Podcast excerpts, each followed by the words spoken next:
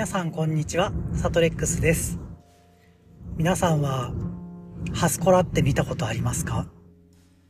あの、女の子の膝とかにハスの実がコラージュしてあってものすごく気持ち悪い画像なんですけど、昔ね、そういうの流行ったんですよね。今日は集合恐怖についてお話を、取り留めもないことをお話ししようかなと思います。インターネットのまあ、流行り始めた頃っていうか、割とそういうグロい画像とかも、比較的気軽にシェアされてたなーって思ってます。その中の一つにね、ハスコラがあったんですけど、当時ね、その2チャンネルかなんかだと思うんですけど、ハスコラのことを知って愕然としたんですよね。ああ、気持ち悪い、はわわわわ、もっと探しちゃうみたいな、そういうなんでなんですかね気持ち悪いと思って驚愕するのについついその先を探したくなってしまうというね。困ったなんかこ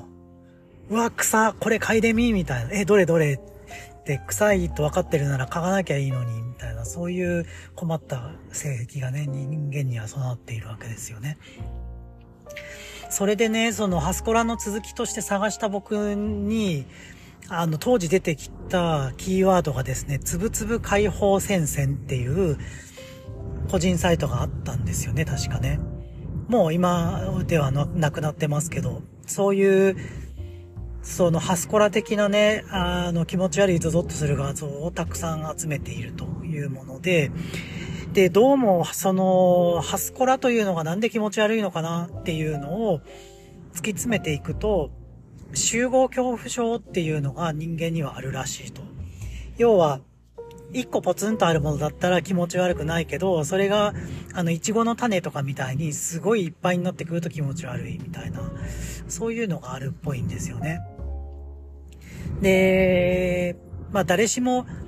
見覚えあるのは、石、大きな石をひっくり返したらそこにアリがいっぱいたかってて、で、ものすごいうじゃうじゃうじゃうじゃっと動くのが気持ち悪かったたいなのありますよね。で、同じようにね、まあ、蜂の巣だったり、なんだったり、あの、ウジ虫だったり、そういう虫がいっぱいみたいなのも気持ち悪いし、で、同じ虫とかはね、さらに動いてるからなおさらなんですけど、まあ、動いてなくてもね、同じものがたくさんっていうのが気持ち悪いよっていう人はいるみたいですよね。で、多分なんですけど、その、なんか科学的な話、実験って確かめられた話、人間の脳みそっていうのは同時に動くものは7つぐらいまでしか認識できないらしくて、それ以上に増えてくると、いまいちわからんってなるらしいんですよね。で、僕の想像なんですけど、それがものすごい増えて、ものすごいたくさんのキャラクターが同時にこう、うじゃうじゃってわさわさって動くような、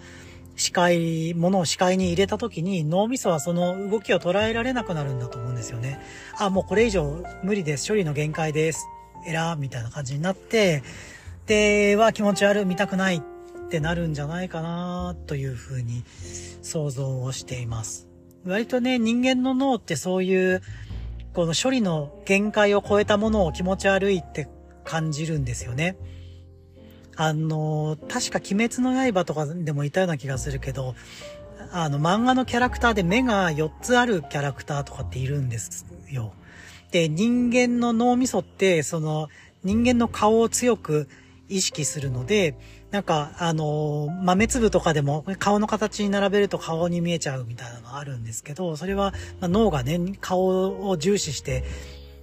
あの、なんて言うんだろう、まあ、画像を調べてるから、あの、視界を調べてるからで、その、漫画のキャラクターとかで目が4つのものを見ると、あの、目って2つのはずですよねってなって、4つの目を同時には認識できないと。上の列を見たら下の列はなんかゴミに見えるし、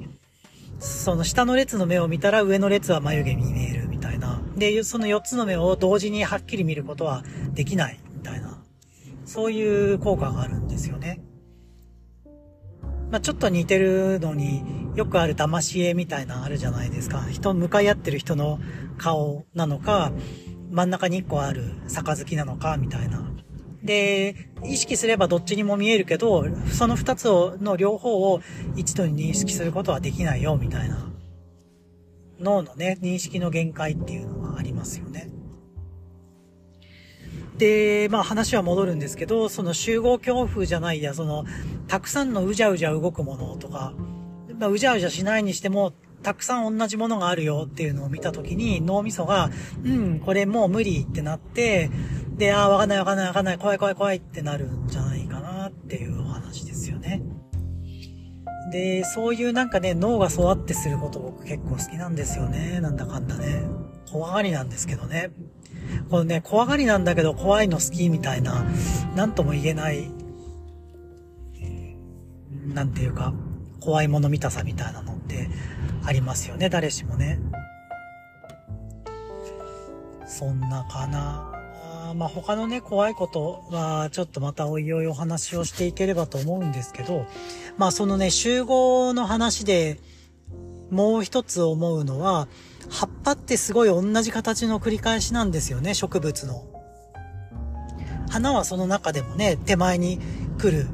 あの、目立つためのやつなんですけど、葉っぱってその後ろに隠れてものすごい同じような形に、ちょっとずつ違うけど同じような形のものが無限に展開していくっていう、そのなんかね、無限性みたいなものを象徴してるのかなと思ってある時ハッとしたことがありますね。そう、同じ形がどんどん繰り返して終わりがないなんてこれはすげえみたいなことを感じたんですよね。